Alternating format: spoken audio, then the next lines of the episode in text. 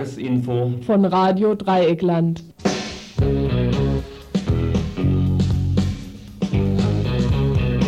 Äh, natürlich hören wir den Sender ab, äh, nicht nur äh, aus dienstlichen Gründen, wir hören auch die Beiträge. Es sind, das muss man zugeben, gelegentlich interessante Beiträge drin, die andere Sender nicht bringen, so Randprobleme, das hören wir.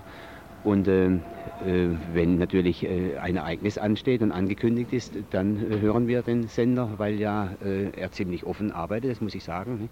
Und ja, wer da so schöne Sachen sagt, das ist kein geringerer als der erste Polizeihauptkommissar Wagner, gleichzeitig Einsatzleiter heute Morgen früh am Bahnhof. Über dessen Auftrag dort werden wir im heutigen RDL-Tagesinfo genauso berichten wie über viele andere Sachen. Herzlich willkommen heute am 2.4.1991 und wie immer zum RDL-Tagesinfo auch ganz offene Herzlichkeit oder herzliche Offenheit oder wie, auch, wie rum auch immer zur heutigen Sendung. Die ähm, standen nämlich unter einigen Friktionen, nämlich das fast das gesamte äh, Rumpfteam ist in den jeweiligen Urlaub gefahren, so dass ich heute äh, völlig unquotiert und wie auch immer relativ allein die Infosendung gemacht habe. Zum Glück hat mir der Harald zumindest bei zwei Beiträgen geholfen dass es nicht ganz so monoton wird, das ist die eine Sache und äh, zum anderen müssen wir mal gucken, wird es auch etwas wild durcheinander. Ich hoffe, das funktioniert trotzdem. Die Themen jedenfalls im Übersicht. Erstens zwei Kurzmeldungen. Ein Nachschlag zur sexuellen Belästigung am Arbeitsplatz und ein anderer Nachschlag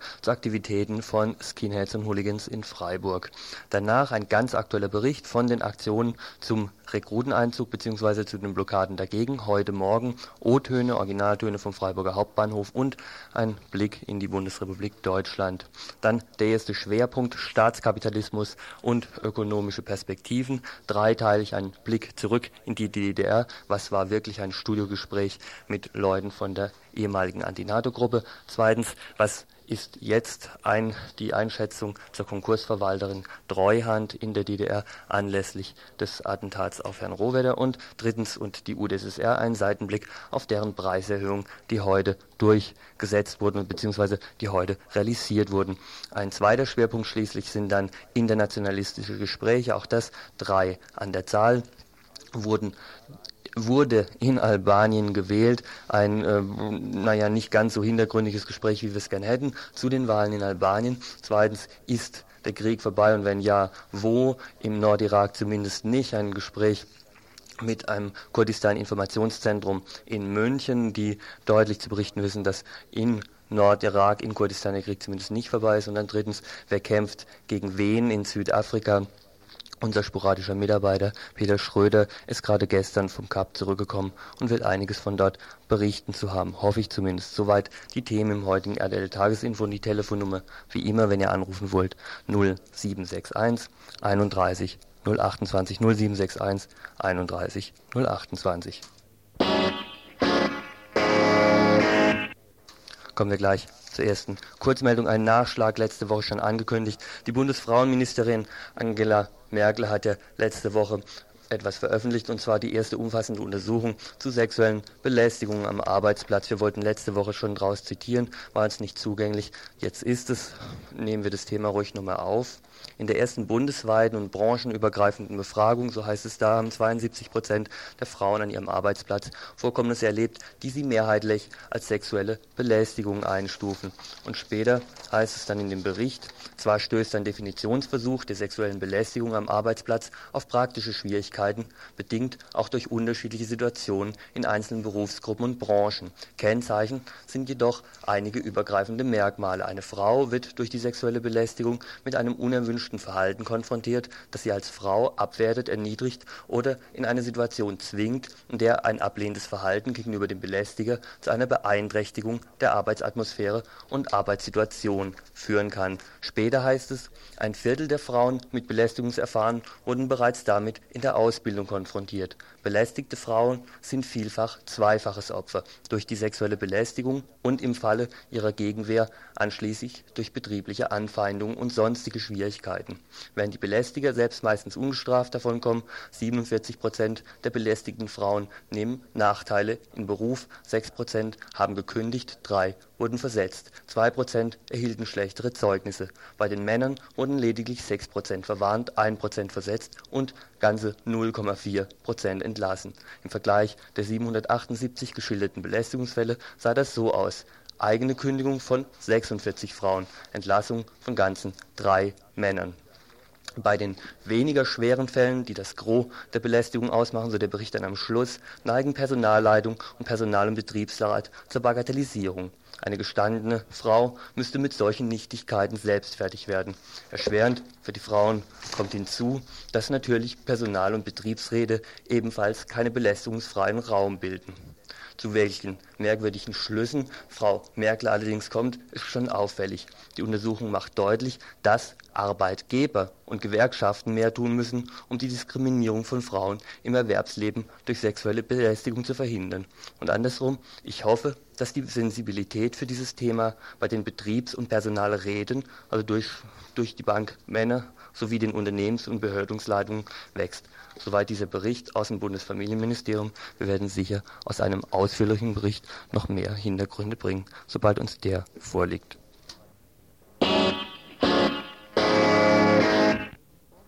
Nachdem schon vorletztes Wochenende die Freiburger Hooligan- und Skinhead-Szene Jagd auf Punks und Mitglieder der Mahnwache hielten, gab es dieses Wochenende wieder Randale.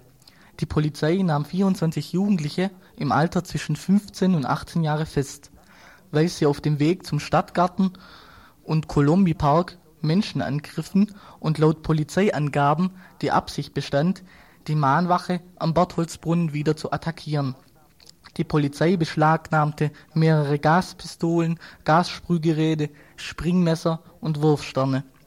Während sonst bei ähnlichen Auseinandersetzungen die Rede davon war, dass es in Freiburg kaum rechtsradikale Jugendliche gibt, die kommen zumeist aus anderen Städten war es am vergangenen Wochenende anders. Alle 24 Jugendliche, die festgenommen wurden, kamen aus Freiburg. Zum Teil waren es die gleichen Jugendlichen, die schon letzt, vorletztes Wochenende Zoff gemacht haben. Doch das Alter der Festgenommenen erschreckt mich. Zwischen 15 und 18 Jahre. Nach meiner Ansicht lässt sich das Problem mit rechtsradikalem Gedankengut bei Jugendlichen nicht mit polizeilichen Mitteln lösen. Es muss eine politische Auseinandersetzung stattfinden, die sich mit den Ursachen von Faschismus und dem Zusammenhang von Kapitalismus und Faschismus beschäftigt. Und da sind wir alle gefragt. Ich finde es ganz gut, dass der Stadtjugendring Freiburg sich auch mit dem Thema beschäftigt. Und zwar findet da ein Seminar statt am 13. April 91, Thema Jugendsubkultur und ich weiß nicht, ob da die Leute auf dem Podium, Podium die richtigen sind. Da ist zum einen, was weiß ich, ein, ein PHK Heitzler vom Polizeirevier Freiburg Süd, der über die Freiburger Hooligan-Szene spricht, den kenne ich nicht, aber ich kenne den Herrn Wagner, der ist Leiter des Polizeireviers Freiburg Nord und der soll berichten über seine Erfahrungen mit Skinheads. Und ich weiß wirklich nicht, ob so ein Mensch da richtig auf dem Podium ist, der heute Vormittag Menschen davon abhielt, mit Polizeigewalt am Freiburger Hauptbahnhof Flugblätter an Rekruten zu verteilen. Das sollte sich doch der Freiburger Stadtjugendring nochmal überlegen. Polizeistartmethoden im Freiburger Hauptbahnhof. Mehrere Hundertschaften Polizei verhinderten heute Vormittag Aktionen gegen den Rekruteneinzug am Freiburger Hauptbahnhof. Zur angekündigten Blockade kam es angesichts des großen Polizeiaufgebots nicht. Eine aggressive Polizei riegelte die Zugänge zum Hauptbahnhof ab und verhinderte Gesprächen zwischen Menschen, die die Bundeswehr prinzipiell ablehnen und Menschen, die gerade auf dem Weg sind, in der Institution, in der Institution Bundeswehr eine Ausbildung zum Töten aufzunehmen. Einige Menschen versuchten trotz großen Polizeiaufgebot im Bahnhof Flugblätter zu verteilen. Doch der Versuch scheiterte an der Staatsmacht. Was waren denn dir? Also ich war drin und habe Flugblätter verteilt. Und dann kam ein Bahnpolizist, oder genau genommen zwei, und meinten, wir hätten jetzt wir hätten Haus, also Bahnhofsverbot für heute und müssten rausgehen. Und da meinte ich, ich möchte bitte erst eine Begründung dafür und sein seinen Namen, Dienstausweis und er hat uns, hat er mich raus, zu zweit haben sie mich dann rausgeschliffen, mehr oder also rausgeschoben. Und jetzt möchte ich ihm wahnsinnig gerne Anzeige geben, weil ich nämlich dafür auf jeden Fall eine Begründung haben möchte. Der Einsatzleiter der Polizei, Wagner, zu der Aktion am Bahnhof. Es gab keine Festnahmen, es gab äh, keine Auseinandersetzungen, es gab keine Rempeleien. Die Demonstranten haben unsere Absperrmaßnahmen äh, erkannt und dann auch beachtet, äh, weil wir einfach auch in der Überzahl waren. Sie hätten gar keine Chance gehabt. Und äh, somit gab es überhaupt keine Auseinandersetzungen. Wir haben die Realität sah leider anders aus. Bahnpolizisten, die endlich auch mal Macht ausüben wollten, hetzten auf dem Busbahnhofsvorplatz ihre Hunde auf friedliche Menschen.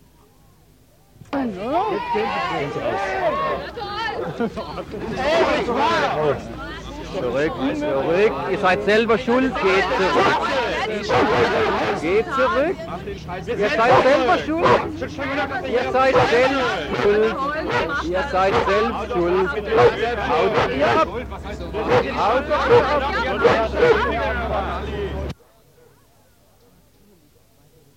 Natürlich weigerte sich der Bahnpolizist, seinen Namen preiszugeben. Lassen hier Hunde los auf Leute, die echt okay, nichts machen, gell? Hunde nur auf Gegenseitigkeit, so geht's ja. Ja toll, er war an der Leine, hat nur gebissen, gell?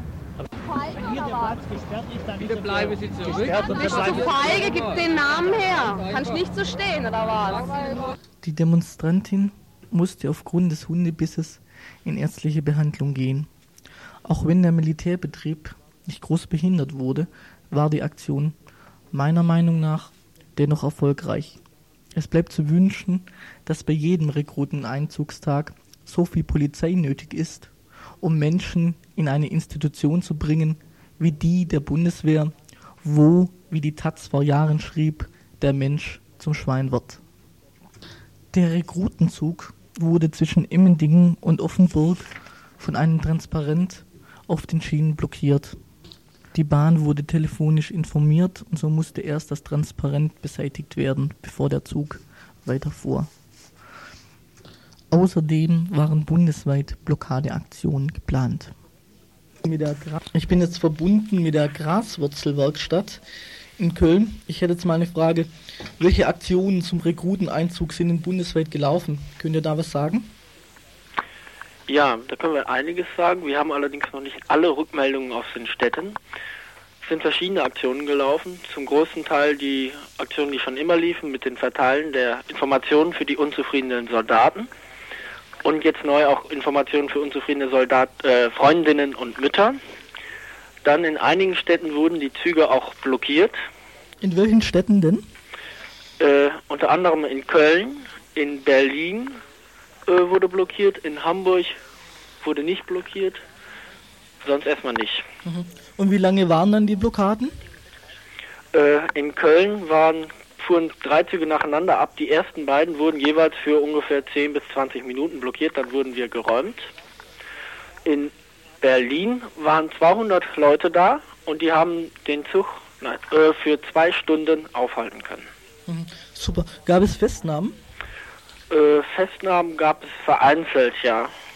Also ähm, in Köln nicht. Teilweise gab es äh, Festnahmen, ich muss mal. In Hamburg gab es vier Festnahmen zum Beispiel. Äh, eine wird, einem Menschen wird dabei vorgeworfen, das Hausfriedensbruch begangen zu haben. In Berlin vielleicht noch zu erzählen ist, äh, während der Blockade haben sich zwei von den Rekruten dazu entschieden, doch nicht mitzufahren. Und einer von denen sitzt bei den Feldjägern, den haben die gekrallt, und äh, einer von den anderen, der sitzt im Aktionsbüro. Das ist ja toll. Mhm. Okay, danke. Alles klar, bitte. Okay.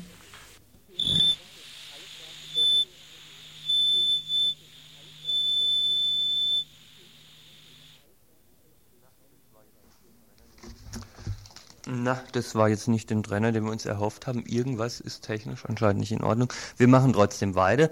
Kommen wir zum, äh, rede ich ein bisschen langsamer, dann könnt ihr euch den Trainer zwischendrin vielleicht vorstellen, damit es nicht so schwierig wird. Kommen wir zum ersten großen Schwerpunkt heute Staatskapitalismus und ökonomische Perspektiven. Drei Beiträge wird es dazu geben. Von hinten her der Zustand im Moment in der UdSSR als zweiten Beitrag davor, dann also ähm, ein naja, ein bisschen Einschätzung zu der Rolle von der Treuhand im Moment. Und jetzt gleich als erstes, da gibt es auch Studiogäste dazu.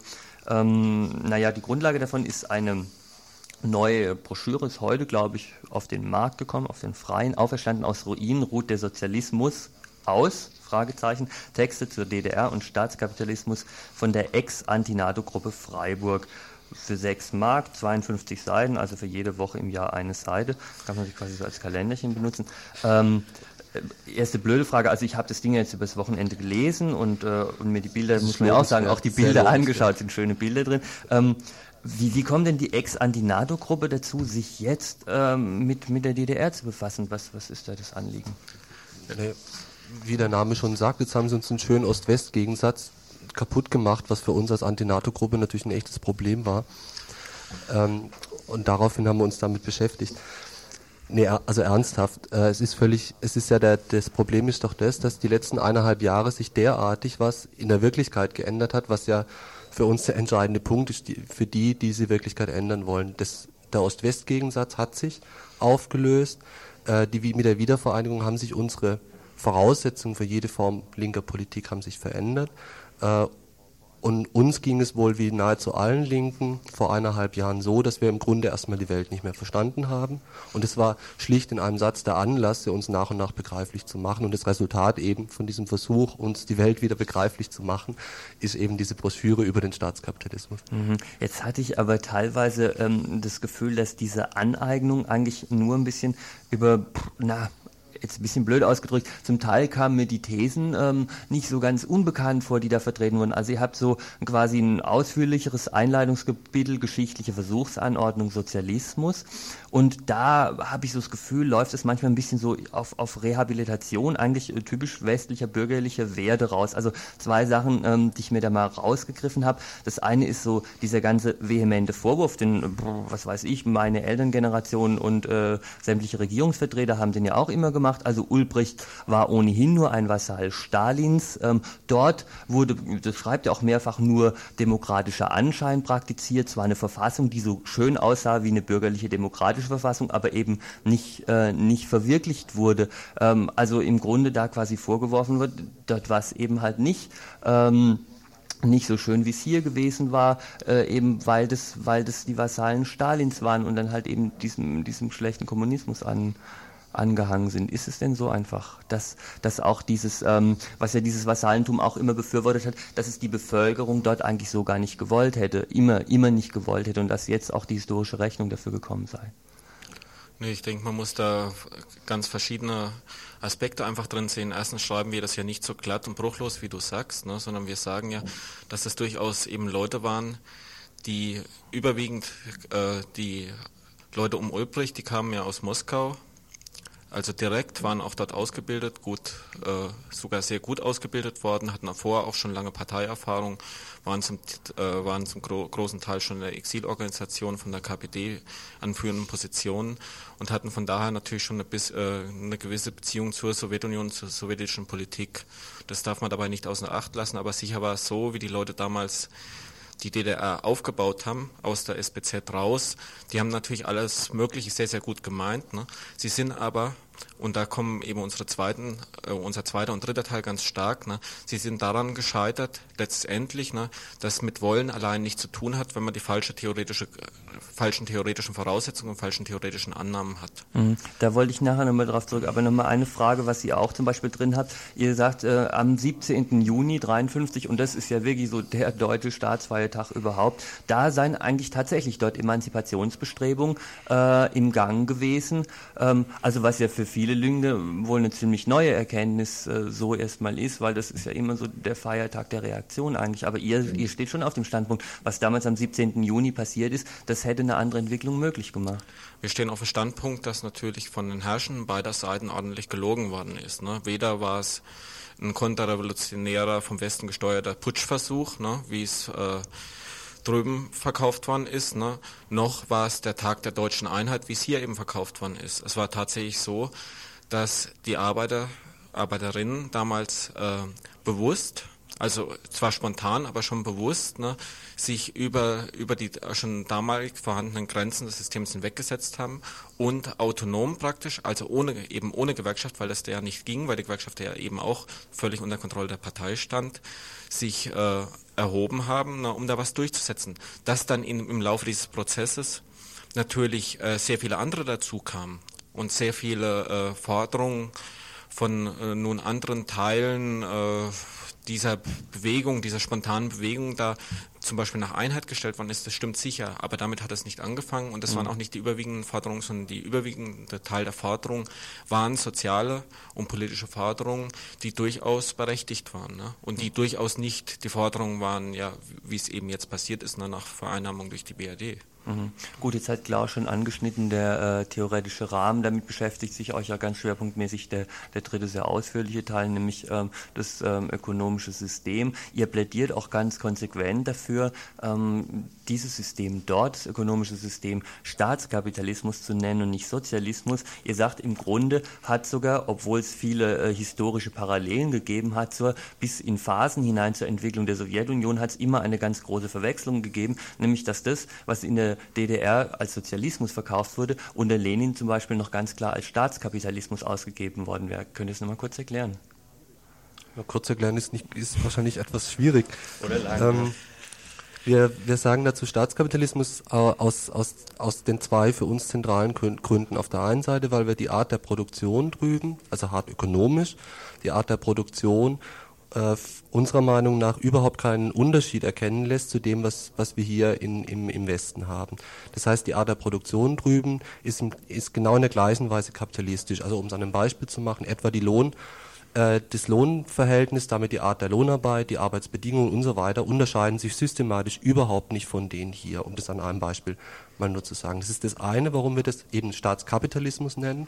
Wenn ein Staat, Staatskapitalismus weil der Unterschied darin besteht zum hier zum westlichen Modell darin besteht, dass der Staat äh, eine ganz besondere Rolle übernimmt, nämlich die Rolle übernimmt durch die Planung, durch die Bürokratie, genau diese Art der Ökonomie zu organisieren äh, und diese Organisation nicht einem Konkurrenzzusammenhang, einem Marktzusammenhang zu überlassen, sondern den eben über über Verwaltung, Bürokratie, Wirtschaftsplan zu organisieren. Mhm. Ähm, das hat mit Sozialismus hat beides, also weder die staatliche Seite noch die kapitalistisch-wirtschaftliche Seite irgendetwas zu tun. Hm. Ihr kommt ja quasi dann auch zu dem Schluss, dass es irgendwie einfach nur ein bisschen ähm, schlechter gemachter Kapitalismus war von mehreren Bedingungen, nämlich dass genau dieses staatskapitalistische zur, Verfolgung, äh, zur Folge hätte, ähm, dass zum einen weniger Ware zu höherem Wert produziert werden würde, also dass ähm, auch gleichzeitig ähm, bei einer längeren Arbeitszeit weniger verdient würde und zum anderen, dass halt, ähm, weil eben Konkurrenz doch existiert, nämlich auf dem Weltmarkt durch diese Außenhandelsdefizite, die ma massiv da waren, ähm, eine große Einschränkung im Konsumgüterbereich stattgefunden mhm. hätte. Mhm. Ähm, jetzt ist natürlich die Frage, warum ist, äh, ist, es, ist es in der Linken jetzt plötzlich so klar, dass diese Einschränkungen im Konsumgüterbereich eigentlich was furchtbar Schlechtes sind? Äh, die Einschränkungen im Konsumgüterbereich ist. Also ihr nennt da Südfrüchte und Autos, ne? als explizite Beispiele. Ja. Die Einschränkung im Konsumbereich, so rum kann man es vielleicht richtiger sagen, äh, ist nicht gerade was, was eine linke Forderung sein kann. Mhm. Ähm, es ist doch der, der Punkt ist, der Punkt, man muss ihn komplizierter machen, so wie wir es auch geschrieben haben, nämlich dann, äh, wenn auf der einen Seite Lohnverhältnisse und Lohnbeziehungen existieren, dann ist das notwendige Gegenstück dazu, dass die, die Lohn bekommen, mit ihrem Lohn eben auch ihre Konsumbedürfnisse befriedigen dürfen. Mhm. Das eine ist von dem anderen so gar nicht zu trennen. Und genau deshalb entsteht, weil aber in der DDR dieser Zusammenhang nicht realisiert worden ist, etwa an der Banane ist es ja dann sichtbar geworden, äh, genau deshalb entsteht dieses Problem, äh, Wunsch nach Konsumgütern, die im Westen unter den gleichen Voraussetzungen zu haben sind, die im Osten aber äh, politisch verboten werden bzw. über den Weltmarkt nicht eingeführt werden können. Mhm. Äh, und dadurch entsteht eine Unzufriedenheit und es ist äh, es macht überhaupt keinen Sinn zu sagen, diese Art von Unzufriedenheit, die ökonomische Ursachen hat, sei nicht berechtigt. Mhm. Oder anders ausgedrückt, das System das äh, wir Staatskapitalismus nennen, verlangt praktisch dieselben bescheuerten Bedürfnisse oder bringt die automatisch hervor, ne, die wir hier im Westen vielleicht auch äh, kritisieren. Mhm. Aber befriedigt sind weniger. Aber, aber besser befriedigt sind, ganz, ganz eindeutig. Ah. Also eine, ja, eine Kritik am Konsum äh, kann nicht auf der Basis stattfinden, dass der Konsum erstmal gar nicht gewährleistet wird. Mhm. Sondern Kritik am, also das, ne, von oben nicht gewährleistet wird. Also eine Kritik am Konsum etwa, indem man sagt, die Bananen werden unter schweinischen Bedingungen im Trikon produziert und deshalb ist es ein Problem, dass die hier von der Mark 99 zu haben sind. Das ist eine ganz andere Art von Kritik, mhm. als wenn äh, als wenn die, die Leute, die tagsüber ausgebeutet werden, abends nur Äpfel kriegen. Mhm. Gut, also ich, naja, ich merke jetzt auch, da wird es mir schon reizen, aber diskutieren wir die Sachen gar nicht aus, denn die Leute sollen ja auch eigentlich ähm, auf eure Veranstaltung, auf die wir gleich noch kommen werden, und dieses Heftchen angucken oder so. Ist auch klar, wir können das in dem Rahmen nur anreißen, aber es wäre wirklich spannend, da mal eine längere Diskussion drüber zu machen. Ähm, Komme ich nochmal zu einem zu einem letzten Punkt. Ähm, ihr, ihr schreibt auch am Schluss irgendwie so, so ein bisschen mehr äh, ein, ein Kapitel über Konsequenzen, wie das, wie das jetzt weitergehen könnte. Ihr habt ein Nachwort und habt, äh, naja, so die, die Bedeutung für die Westlinge und äh, was der Ostsozialismus für die Westlinge für eine Bedeutung hat. Wie sollten das jetzt bei euch weitergehen? Ihr habt ja dieses, dieses Papier jetzt nicht nur in luftleeren Raum äh, rein produziert, beziehungsweise dieses ganze Heft. Ihr hofft euch ja da eine Diskussion. Wie soll die weiter aussehen? Also anfangen soll die ganz klar morgen mit, äh, mit unserer Veranstaltung. Dann äh, ist uns jetzt, äh, also da hoffen wir erstmal, dass unheimlich viele Leute kommen. Dann ist uns einfach auch aufgefallen, jetzt in den letzten Tagen auch nochmal beim Nachgucken, dass es äh, praktisch eine Verweigerung der Linken ja auch gegeben hat, ne, sich auf einer gewissen Ebene mit dem, mit dem Sturz des Staatssozialismus auseinander, äh, Staatskapitalismus auseinanderzusetzen. Und zwar genau auf der Ebene, ne, wo es eigentlich ans Eingemachte geht, ne, wo man, wo man nämlich mal nachdenken müsste, ne, ob man nicht im Zuge dieser ganzen Auseinandersetzung und, und dem ganzen Fall und so weiter und diesem Ost-West-Konflikt, ob es nicht auch mal Sache wäre, da die eigene Politik zu, zumindest zu, äh, kritisch zu hinterfragen. Ne? Das trifft vielleicht auch gar nicht für alle zu, aber jedenfalls für die überwiegende Mehrheit der Linken. Ne? Und da stellen wir uns natürlich vor, dass eine Diskussion weitergeht. Ne? Wie das genau zu organisieren ist, das können wir jetzt auch nicht sagen. Wir sind im Moment auch ordentlich gestresst ne, und sind eigentlich auch ganz froh, wenn wir unsere Veranstaltung morgen erfolgreich irgendwie beendet haben. Mhm. Was, was ich ja schon schön fand, dieses wunderhübsche äh, Heiner Müller-Zitat, was ihr zwischendrin habt, das werde ich jetzt noch gleich zum Besten geben, was mir wirklich so gut gefällt. Jetzt werden wir erstmals eine Bevölkerung ohne Träume haben. Die kapitalistische Besetzung mit totaler Gegenwart wird einsetzen. Die Vernichtung von Vergangenheit, auch von Zukunft. Die Verdrängung der Tragödie, das Keep Smiling von Tokio bis New York. Heiner Müller hat es ja nach dem Zusammenschluss gesagt, ähm, gut, das Keep Smiling wird morgen vielleicht schon äh, abbrechen, hoffe ich, oder bei der Lektüre ähm, dieser Broschüre. Morgen um 20.30 Uhr ist diese Veranstaltung in der Fabrik im Vorderhaus. Im Vorderhaus. Was noch wichtig ist, ist vielleicht, die äh, Veranstaltung und die Broschüre sind nicht identisch. Also mhm. es sind Teile, äh, Teile draus sind vielleicht ähnlich, ne? Und mhm. wir werden die ähnliche Thesen bearbeiten, aber es lohnt sich auch dann, wenn man die Broschüre vielleicht schon zufälligerweise gelesen hat, wenn man so neugierig war, ne? morgen nochmal auf die Veranstaltung zu kommen. Also gut, ich danke euch beiden recht herzlich für das Gespräch. Okay, tschüss, Jörg.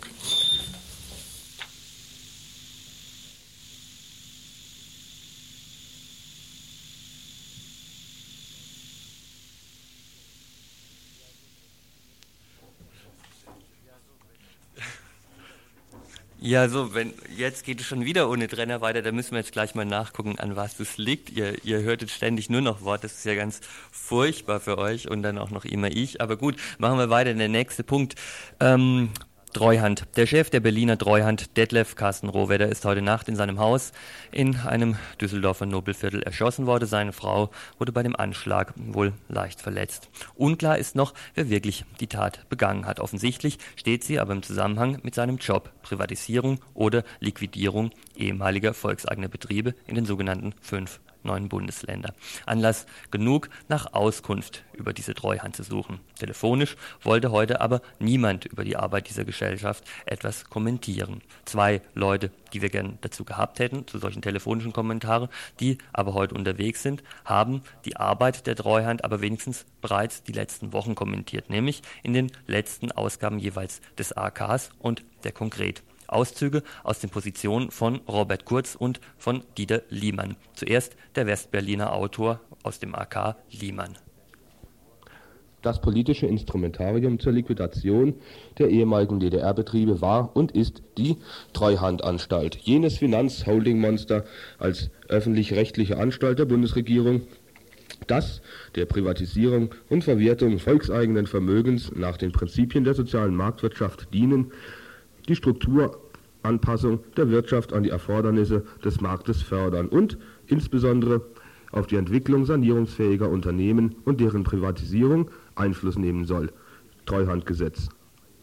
Chefliquidierer Detlef Carsten Rohwedder, SPD, einst Staatssekretär und danach zehn Jahre lang Chefsanierer des Hösch-Konzerns, sagte in einem Interview in der Wirtschaftswoche, äh, Ausgabe 4890, unverblümt, worum es geht.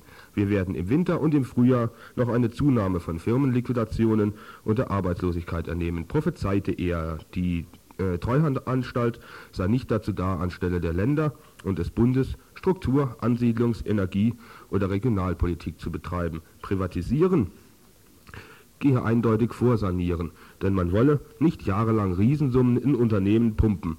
Es würden auf keinen Fall Betriebe mit durchgeschleppt, die nicht die innere Kraft zur Selbstbehauptung am Markt hätten. Nur in Einzelfällen hm, sollte ansaniert und dann schnellstmöglich verkauft werden. Im November letzten Jahres lagen dann die Leitlinien der Geschäftspolitik der Treuhandanstalt vor, in denen die absolute Priorität der Privatisierung vor der Sanierung bekräftigt wurde. Viele ließ sich, vieles ließ sich ohnehin nicht mehr, ganz, nicht mehr gewinnbringend veräußern. Der ganze Salat, so Rohwedder, sei nur noch schlappe 600 Milliarden Mark wert, worauf er sich nach Intervention von Tüll-Necker, BDI, noch einmal nach unten korrigieren musste. Mehr als 200 bis 250 Milliarden D-Mark sei das Betriebsvermögen nicht wert. Das meiste erbringen noch Grund und Boden. Ob die Betriebe letztlich sanierungsfähig sind oder doch noch liquidiert werden sollen, obliegt nun nicht mehr allein der Treuhandanstalt. Bundesfinanzminister Weigel hat eigens eine 30-köpfige Kommission zusammengestellt, die das Sortieren bewerkstelligen soll. Vieles an sanierungsfähigen Betrieben wird nicht übrig bleiben. Das westdeutsche Kapital hat sich für die brutalere Variante zwischen zwei möglichen Alternativen entschieden. Entweder ein rascher Zusammenbruch der Betriebe und der LPGs verbunden mit einer schnellen Privatisierung und der Treuhandanstaltübernahme weniger sanierungsfähiger Betriebe, was kostengünstiger ist, aber die sozialen Folgenkosten einschließlich der gesellschaftlichen Akzeptanz in die Höhe treibt. Oder westdeutsche Liquiditätsspritzen, um einen größeren Teil der DDR-Betriebe am Leben zu erhalten und zu sanieren, was kostenträchtiger ist, aber gesellschaftlich akzeptabler. Die Treuhand hat sich als Hauptstrategie für, den, für die erste Variante entschieden, flankiert von Maßnahmen der zweiten Variante, etwa im Falle der Übernahme von äh, RGW-Exportgüterschaften durch den Staat. Weniger wichtig schätzt der Nürnberger Robert Kurz die Position der Treuhand ein. Für ihn steht ganz im Vordergrund die Unmöglichkeit, die ehemalige DDR-Wirtschaft durch westdeutsches Kapital überhaupt zu schlucken, so oder so. Welcher Kapitalist aber wäre verrückt genug, veraltete und hochverschuldete Industrien ohne Absatzmärkte aufzukaufen? Die gegenwärtig vielbeschworenen bürokratischen Hemmnisse und unklaren Eigentumsverhältnisse sind demgegenüber praktisch bedeutungslos. Ihre Beseitigung würde an der Situation nichts Wesentliches ändern. Das Resultat ist verheerend eine komplette, physisch vorhandene Industriestruktur wurde den Gesetzen der vielbejubelten Marktwirtschaft zufolge ökonomisch verdampft. Eine komplette Industriebevölkerung müsste neben ihren mangels Rentabilität stillzulegenden Produktionsbetrieben auf Müllhaldenökonomie umschalten. Tatsächlich zirkuliert in der Treuhandbürokratie eine Sterbeliste. Außer für die AWE kam das Todesurteil zum Beispiel bereits für das traditionsreiche Kamerawerk Pentacon und für die Fluggesellschaft Interflug. Auch vom einstigen Renommierkombinat Robotron ist kaum mehr etwas übrig. Laut Arbeitgebersprecher Murmann könnte die Arbeitslosigkeit allein in Ostdeutschland bis zum Sommer im Juni laufen die meisten Kündigungsschutzabkommen aus, drei bis vier Millionen betragen. Laut Bundesanstaltschef Franke 50 Prozent eine, der, eine die Weltwirtschaftskrise von 1929 bis 1933 übertreffende Dimension. Da jetzt schon neben der offiziellen Arbeitslosigkeit in den Beitrittsgebieten Anfang Februar ca. 800.000 mindestens 2 Millionen auf Kurzarbeit Null gesetzt sind, fließen weder Versicherungsbeiträge noch Steuern in einem auch nur annähernd ausreichenden Maße die Defizite in den ostdeutschen Sozial und Krankenkassen schnellen unbezahlbar in die Höhe. Und die ostdeutschen Länder und Kommunen können ihre Angestellten nicht mehr bezahlen, müssten jetzt schon Bibliotheken, Theater und Schwimmbäder schließen. Allein das kommunale Defizit von Leipzig für 1991 beträgt vorläufig 1,6 Milliarden D-Mark. Für die ostdeutschen Staatshaushalte insgesamt wird es auf mindestens 50 Milliarden D-Mark geschätzt. Mit dem Ist-Zustand als Grundlage also vermutlich viel zu optimistisch. Fazit. Die Wiedervereinigung ist selber ein gewaltiger Krisenfaktor des globalen Marktsystems. Die BRD-Ökonomie kann das politisch einverleibte Ostdeutschland gar nicht verdauen. Im deutschen Binnenraum zeigt sich so nur exemplarisch, dass die westliche Marktwirtschaft den Osten insgesamt ebenso wenig wie vorher schon den globalen Süden integrieren kann. Das historische Niveau der Produktivität und Kapitalintensität ist zu hoch dafür. Nach dem Staatsversagen kommt das Marktversagen. Die Ostdeutschen, die es für eine Revolution hielten, zu skandieren, Helmut, nimm uns an der Hand, zeig uns den Weg ins Wirtschaftswunderland, erleben verdientermaßen ihr Wunder, und zwar ein blaues. Für eine Revolution in der Krise des Staatssozialismus wäre etwas anderes nötig gewesen als die alberne Hoffnung, von der Deutschen Bank aufgekauft zu werden. Aber so oder so, nach dem Ulrike Meinhof-Wort ist ja Protest, wenn ich sage das und das gefällt mir nicht und Widerstand, wenn ich es auch wirklich verhindere. Danach zumindest ist der Tod Rohwedders ganz bestimmt nur Protest. Teuer erkauft er zwar, aber deswegen nicht weniger hilflos als Fahnenschwenken auf dem Leipziger Rathausplatz. Die wirklichen Ursachen liegen wohl etwas tiefer.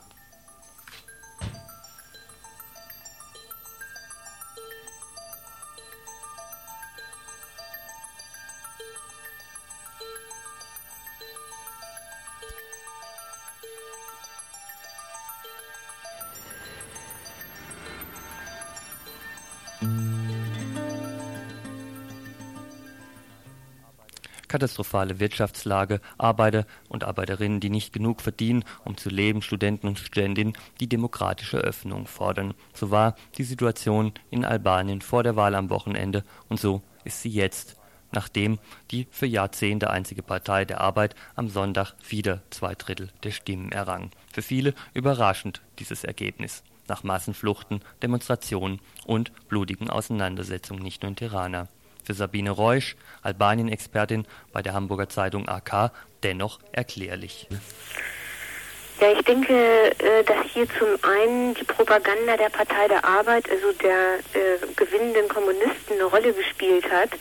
Also die vorher zum einen eben versprochen haben, die Kolchosen auf dem Land endlich zu modernisieren und den dortigen Großfamilien auch Parzellen zum Eigenanbau zu überlassen und ähm, sie eben gleichzeitig versucht haben, äh, Ängste vor der Opposition zu machen, äh, dass Land und Boden nach der Wahl, also an Großgrundbesitzer zurückgegeben werden. Und ich denke, es herrscht einfach auf dem Land auch die Furcht, also dass sozusagen, wenn der Kapitalismus wieder eingeführt wird, ähm, die Leute arme Landarbeiter werden, wie sie das eben früher auch gewesen sind. Wobei man vielleicht auch noch dazu setzen muss, dass die Opposition natürlich wie in vielen Ländern des RGW aus den ehemaligen oder aus den jetzigen privilegierten Kreisen äh, der herrschenden Klasse kommt. Mhm.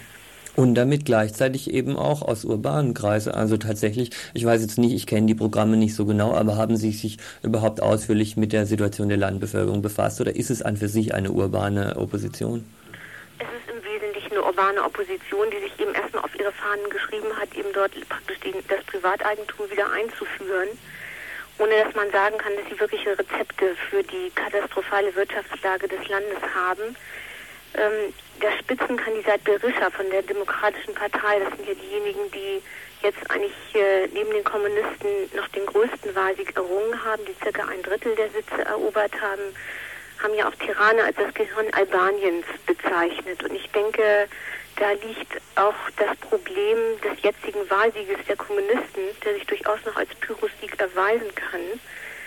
Ähm, die demokratische Öffnung oder auch das Abdanken des, äh, der jetzigen Regierung im Februar nach der großen Demonstration und letztendlich auch die Wahl sind ja nicht von der Landbevölkerung, die man vielleicht im dortigen Sinne jetzt auch eher als konservativ bezeichnen kann, sondern von der städtischen Intelligenz, von Arbeitern und allen voran den Studenten erkämpft worden. Und das sind natürlich auch diejenigen, die in den folgenden Monaten, also jenseits des Wahlsieges der Kommunisten auf der Straße die Politik bestimmen werden. Und der, in diesen Kreisen muss sich letztlich auch die jetzt wiedergewählte kommunistische Regierung stellen.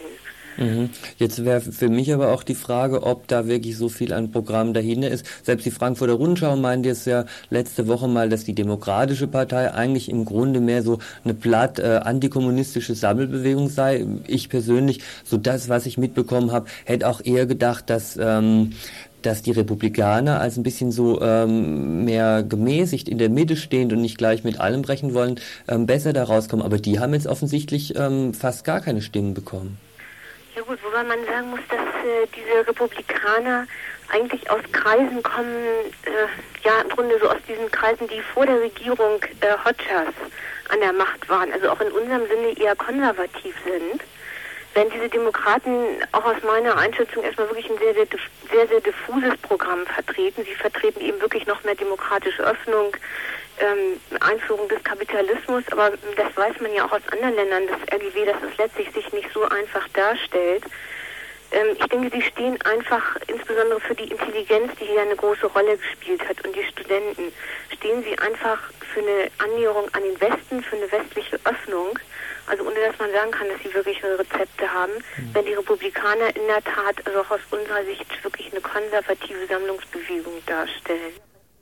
Wie es weitergehen wird, ist allerdings aus Sabine Reusch im Moment noch ziemlich unklar. Die Probleme bleiben. Ganze Dörfer etwa waren aus Protest gegen die Hungersnot nicht wählen gegangen. Die Ansprüche in den Städten sind nicht geschrumpft. So wird es weiter mit Massenfluchten zu rechnen sein. So können tatsächlich eine Spaltung der Partei der Arbeit bevorstehen, wie sie manche vermuten. Und vor allem wird sich nach dieser Wahl wohl eines kaum ändern, dass Politik sich eben auf der Straße abspielt. Und dort wird das Militär auch in Zukunft ein Wörtchen mitzureden haben.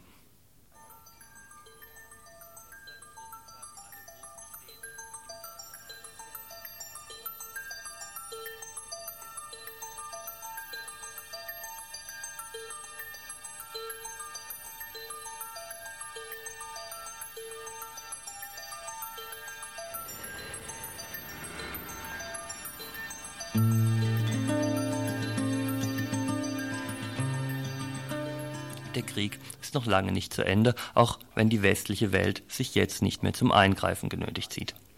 Die, Ru die irakische Armee hat am gestrigen Tag wohl sämtliche Städte im kurdischen Nordirak wiedererobert. Hunderttausende Kurden und Kurdinnen sind im Moment auf der Flucht in die Berge Richtung Norden. Die Hoffnung auf ein befreites Kurdistan scheint wieder einmal mit militärischen Mitteln platt gewälzt zu werden. Wir sprachen heute Mittag mit dem Münchner Kurdistan Informationszentrum über die aktuelle Situation im Nordirak. Das ist, wie gesagt, der Standard, die wir also auch seit gestern also, äh, darüber Bescheid wissen, äh, dass die meisten kurdischen Städte äh, zurzeit in den Händen von irakischen Soldaten sind. Äh, diese Städte wurden also zurückerobert, also mit massiven Einsatz äh, durch Napalm und Phosphorbomben. Äh, bis die Zahl der Toten schwangen zwischen 20 bis 30.000 Toten. Circa eine halbe Million Kurden sind zurzeit auf der Flucht Richtung Türkei und noch eine halbe Million Richtung Iran. Äh, so sieht also die Sache, Situation also aus, dass sogar die Leichen, die in den Städten und in den Straßen also liegen, nicht äh, die Kurden und die Peschmerga nicht die Möglichkeit hatten, sogar sie auch äh, zu begraben.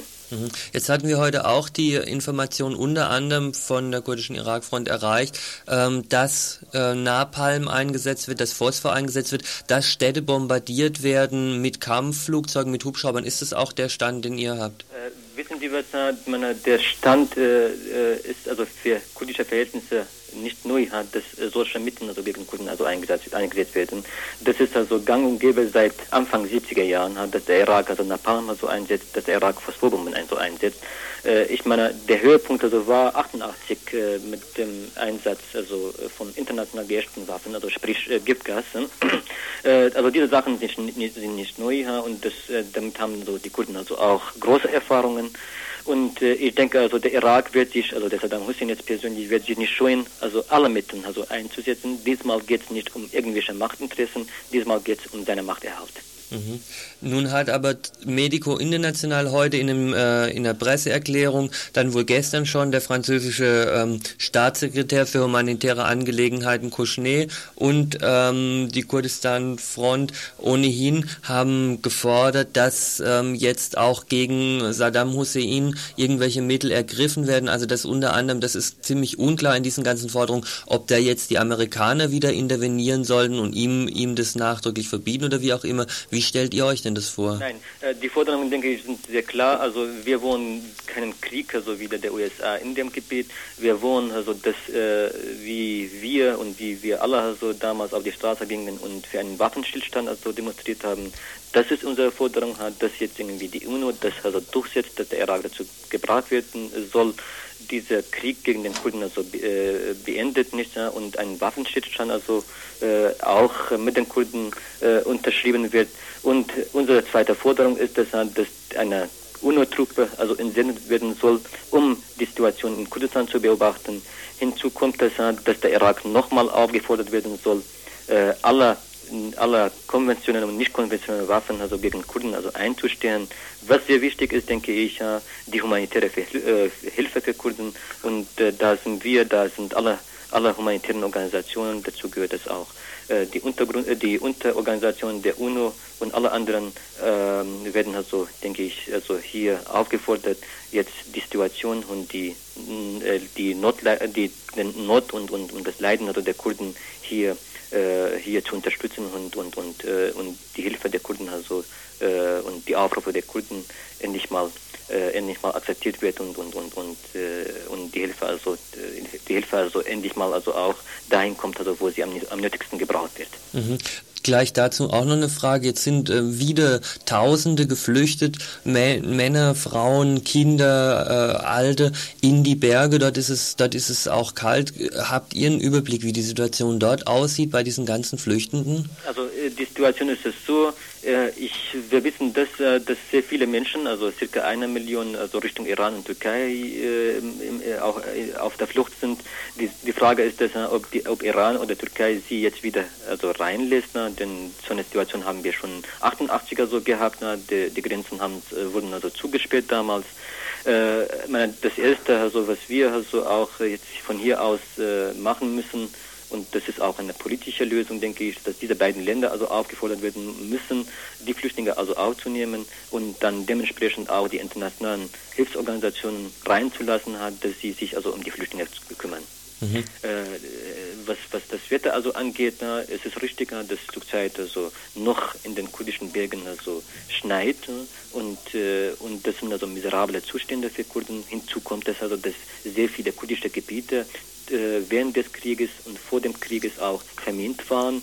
Und äh, die Flüchtlinge also äh, müssen auch damit rechnen, wenn sie also bei den Angriffen äh, vom, vom, vom irakischen Regime nicht hingekommen waren, dass sie, dass diese Möglichkeit dort praktisch auch besteht, äh, äh, daran zu sterben die Forderung des Münchner Kurdistans Informationszentrum jedenfalls an die bundesdeutsche Solidarität. Solidarität ist klar begreifen, dass der Krieg noch weitergeht, dass eine Friedensbewegung immer noch wirklich wahrlich genug Grund hätte, auf die Straße zu gehen für eine kurdische, kurdische Autonomie und gegen deren Bekämpfung auch mit deutschen Waffen, die eben die Baath-Partei zu dem gemacht hat, was sie ist und die diesen Krieg gegen Kurden und Kurdinnen zu dem macht, auch was er ist.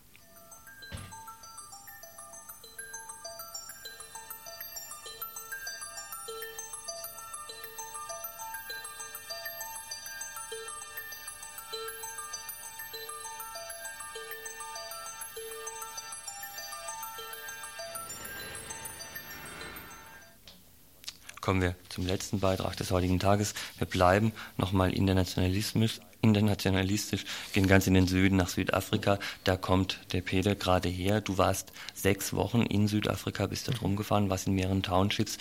Ähm, natürlich die erste spannende Frage, wer jetzt die Verhandlungen am Wochenende verfolgt hat. Was hältst du denn von den Gesprächen zwischen Buthelezi und Mandela? Ähm, das sind ja nicht Gespräche nur zwischen den beiden, sondern Gespräche zwischen dem ANC, der großen Befreiungsorganisation, und Inkatha, einer Organisation, die nicht unbedingt als Befreiungsorganisation zu sehen ist. Buthelezi, der Chief dieser Bewegung, der Chief der Zulus, hat sich äh, immer auf Seite der Regierung gestellt, ist auch von der Regierung bis heute bezahlt. Er kriegt sein Gehalt wirklich von Pretoria. Und äh, seine Anhänger sind nachweislich doch im Wesentlichen für einen Teil der Unruhen in Südafrika verantwortlich. Es ist also häufig so, dass Inkatha Leute, ANC Leute überfallen, auch zum Teil mit Duldung der Polizei. Und deshalb ist das dringend notwendig, dass die zwei sich, die ja alte Freunde sind übrigens, bevor Inkatha sich vor vielen Jahren mal vom ANC abgespalten hat, mhm. dass die beiden sich zusammensetzen und mal darüber reden, wie Frieden herrschen kann. Hm. Jetzt sind heute zum Beispiel Zahlen veröffentlicht worden, dass es allein im letzten Jahr 4000 Tote bei diesen Auseinandersetzungen gegeben hat. Nun ist ja gar nicht ganz klar, wie du jetzt auch gerade schon andeutest, die Auseinandersetzung zwischen wem sind es eigentlich, wenn man heute die Zeitung liest, dann natürlich zwischen Inkada-Bewegung und ANC. Mhm. Auf der anderen Seite von der Woche war noch in der, in der Stuttgarter Zeitung, in der Süddeutschen Zeitung, ähm, dass es ähm, 42 Menschen ums Leben gekommen sind bei, äh, bei Auseinandersetzungen zwischen der Polizei und dem ANC. Ähm, diese, diese 4000 ist es ist, also hier will so ein bisschen das Bild vermittelt, dass es jetzt quasi nur noch Schwarze sind, die sich untereinander bekämpfen und mit äh, Leclerc und ähm, diesen, dieser, dieser Lockerung der Apartheid im Grunde das das zentrale Problem geworden ist. Siehst du das so auch? Ja. Hm, nein, es ist nicht ein Kampf zwischen Schwarzen. Äh, unglücklicherweise hat sich Inkatha nicht früh genug auf die Seite der Befreiungsbewegung gestellt. Das wird hoffentlich von diesen Gesprächen jetzt rauskommen, dass sie eben also auch Teil dieser großen Allianz gegen die weiße Regierung bilden werden, wie alle anderen Befreiungsbewegungen wie PSC und ASAPO auch zusammen mit dem ANC jetzt also gegen die weiße Regierung vorgehen werden. Die Toten sind die Gesamttoten, die bei Unruhen ums Leben gekommen sind. Übrigens nicht in einem Jahr, sondern seit September. sind also maximal sechs Monate. Mhm. Ist also eine, eine, tägliche Durchschnittsquote von fast 100 Toten immerhin, die also bei solchen Sachen äh, passiert. Mit einem Haufen Elend, was wir also direkt miterlebt haben. Ein ganz konkretes Beispiel nur. Äh, der Bruder einer Freundin, die in, in Guamashu außerhalb von Durban lebt, äh, ist von der Polizei erschossen worden. Die sind also von Haus zu Haus gegangen in einer ANC-Siedlung und haben Waffen gesucht haben keine Waffen gefunden im Haus, haben aber einen ANC-Mitgliedsausweis gefunden. Der ANC ist nun eine legale Organisation, haben ihn aber mitgenommen und ist am nächsten Tag von der Polizei erschossen worden in der Polizeistation. Nur ein Beispiel von wirklich Tausenden dieser Art, was passiert ist. Man schätzt, wir haben das also versucht rauszukriegen ein bisschen, dass etwa die Hälfte dieser ganzen Menschen durch die Polizei umkommt. Die meisten davon in den Rücken geschossen, wie die Ärzte da immer wieder festgestellt haben in den Kliniken. Und die andere Hälfte äh, sich aufteilt. Ein Teil ist sicher eine ganz sozusagen normale Kriminalität. Das heißt, für mich ist das ein Kampf ums tägliche Brot. Mhm. Es gibt Beispiele, dass jemand, der ein Toastbrot, ein einfaches weißes Toastbrot für 50 Pfennig äh, offen vor sich hertrug, wegen dieses Toastbrots umgebracht wurde. Ja, kriegt ein Messer in den Rücken und äh, jemand stiehlt ihm das Toastbrot, der also vielleicht gerade kurz vorm Verhungern ist. Solche Beispiele gibt es und das ist ein Hintergrund dieser gesamten Unruhen natürlich auch. Das ist erstmal nichts Politisches in mhm. dem Sinn, sondern mhm und dann gibt's natürlich äh, Banden und Gangs von gerade Jugendlichen, die einfach äh, keine Chance haben, keine Zukunft haben und die einfach kriminell sind und andere Leute ermorden, vielleicht für ein paar Groschen oder für ein paar Mark und oder für ein Toastbrot eben. Und dann gibt's natürlich die wirkliche politische äh, Gewalttätigkeit, die nicht nur zwischen ANC und Inkatha ist, oder zwischen Inkatha und ANC eher, sondern die äh, auch häufig von der Polizei und der Armee provoziert wird. Wir haben also mit Leuten gesprochen, die das überwachen seit vielen Monaten und die also viele Beispiele hatten, wie also auch die Polizei tatsächlich Unruhen provoziert. Äh, und ein unbekannter Faktor ist eben auch noch Polizei und Armeekräfte, die einfach nachts in die Townships gehen, da einfach wild Morde begehen.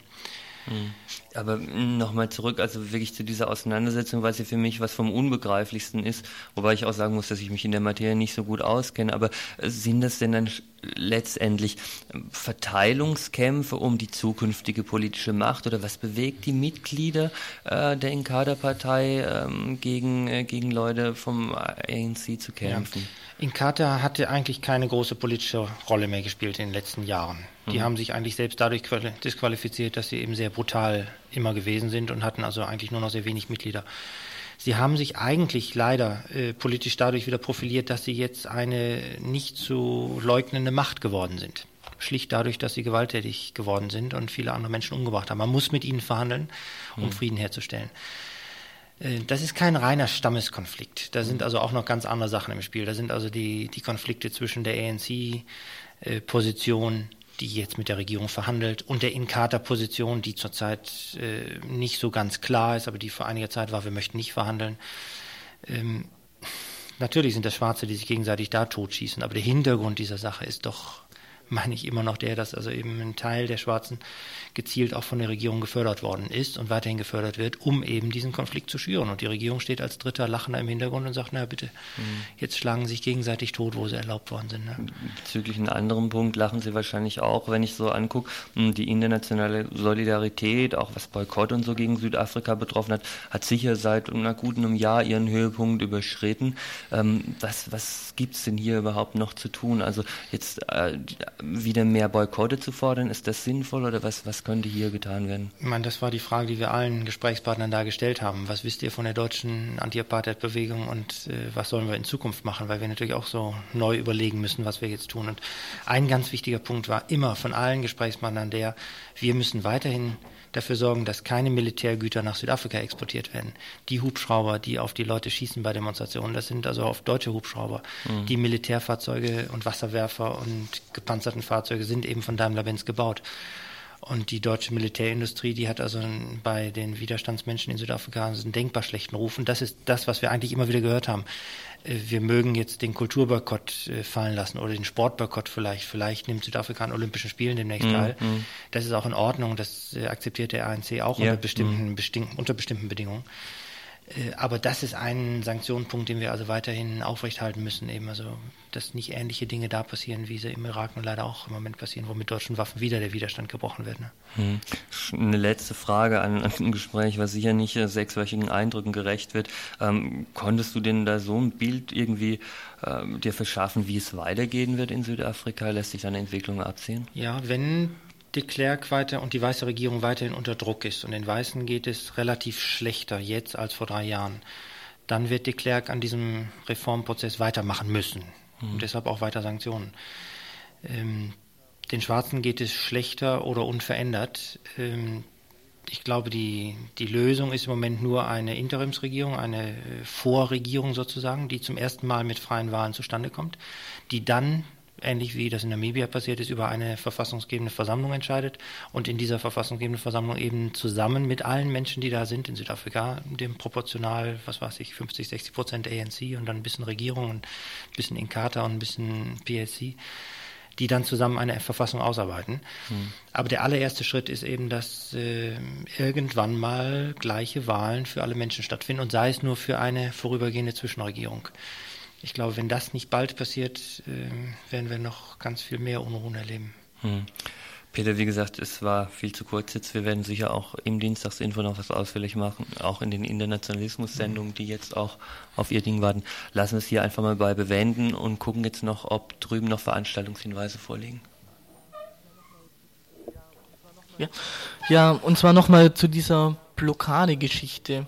Menschen, die da dabei waren, sollten Gedächtnisprotokolle schreiben und morgen Abend findet eine Blockadenachbereitung statt im KG 1 in der Uni.